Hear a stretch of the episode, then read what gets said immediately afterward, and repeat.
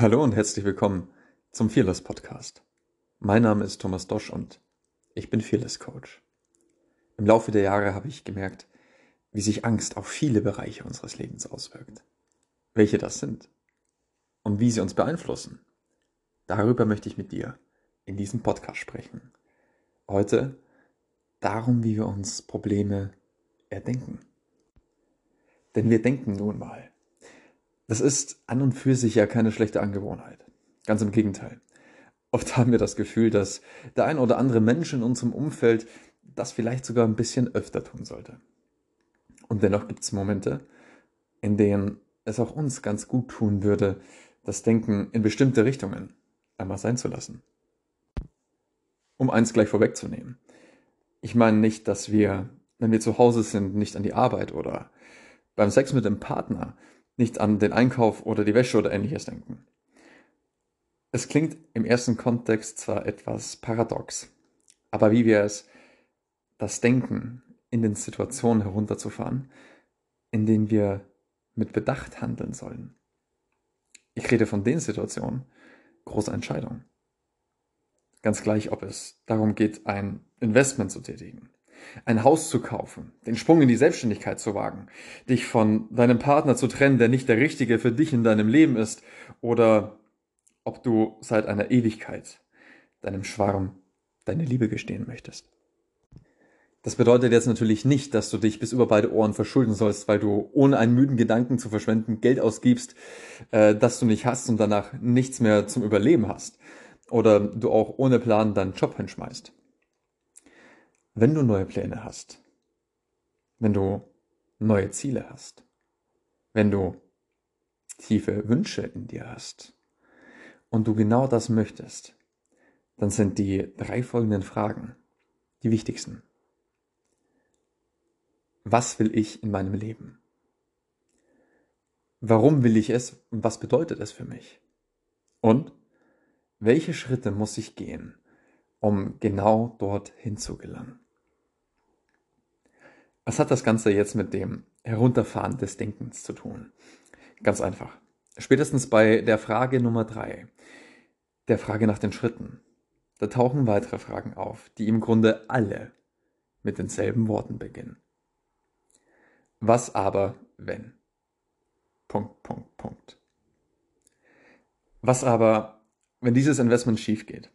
Was aber, wenn wir beide unsere Jobs verlieren und das Haus nicht mehr abbezahlen können? Was aber, wenn sich niemand für meine Produkte oder für meine Dienstleistung interessiert, wenn ich wirklich diesen Schritt in die Selbstständigkeit wage?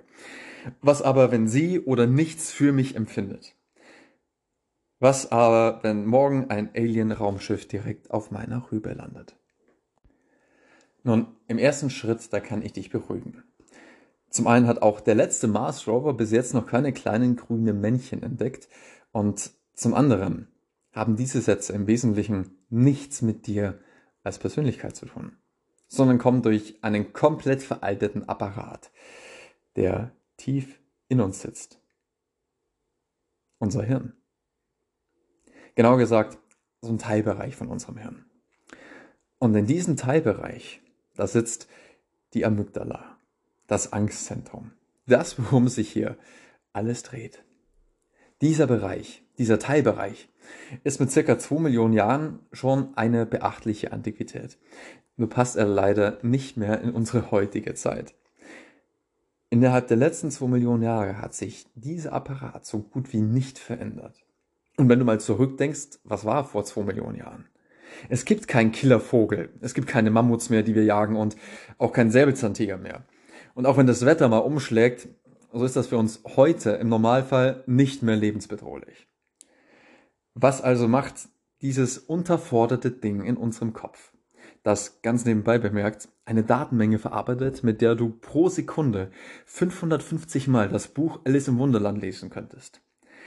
Das sind circa 146.300 Seiten, je nach Auflage. Und das Ganze auch nur, wenn wir nicht mehr tun, als einfach vor der Straße vor unserem Haus entlang spazieren gehen.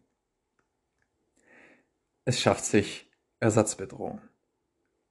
Und die Krux dabei ist, dass die Ängste, mit denen wir reagieren oder die wir verspüren, die gleichen sind, als würde unsere ganze Existenz, unser Leben genau davon abhängen, von dieser einen Entscheidung, die wir gerade zu treffen haben. So erschaffen wir uns also diese ganzen Was-Aber-Wenns selbst. Und wir reagieren zumeist schon so intensiv darauf, als wären sie bereits eingetreten. Das sind dann die Momente, in denen wir ein Oh mein Gott oder auch ein Ach du Scheiße tief in uns spüren, obwohl noch nichts davon wirklich passiert ist. Was tun wir jetzt also, um diesen antiken Apparat in unserem Oberstübchen wieder zurück ins Museum zu stellen? Lass uns dazu einfach mal nur ein einziges Wort austauschen. Stell dir doch mal die folgende Frage. Was wäre, wenn? Das fühlt sich schon ein bisschen anders an, nicht wahr? Was wäre, wenn ich in dieses Programm investiere, das mit verdammt guten Zahlen hinterlegt ist? Was wäre, wenn wir uns für dieses Haus, für unser neues Zuhause entscheiden? Was wäre, wenn ich mich mit dem, was ich liebe, in die Selbstständigkeit traue? Was wäre, wenn ich diesem Menschen endlich sage, dass ich sie oder ihn liebe? Und vor allem, wie wäre es für dich? Wie wird es für dich sein? Was kann für dich daraus Wundervolles entstehen?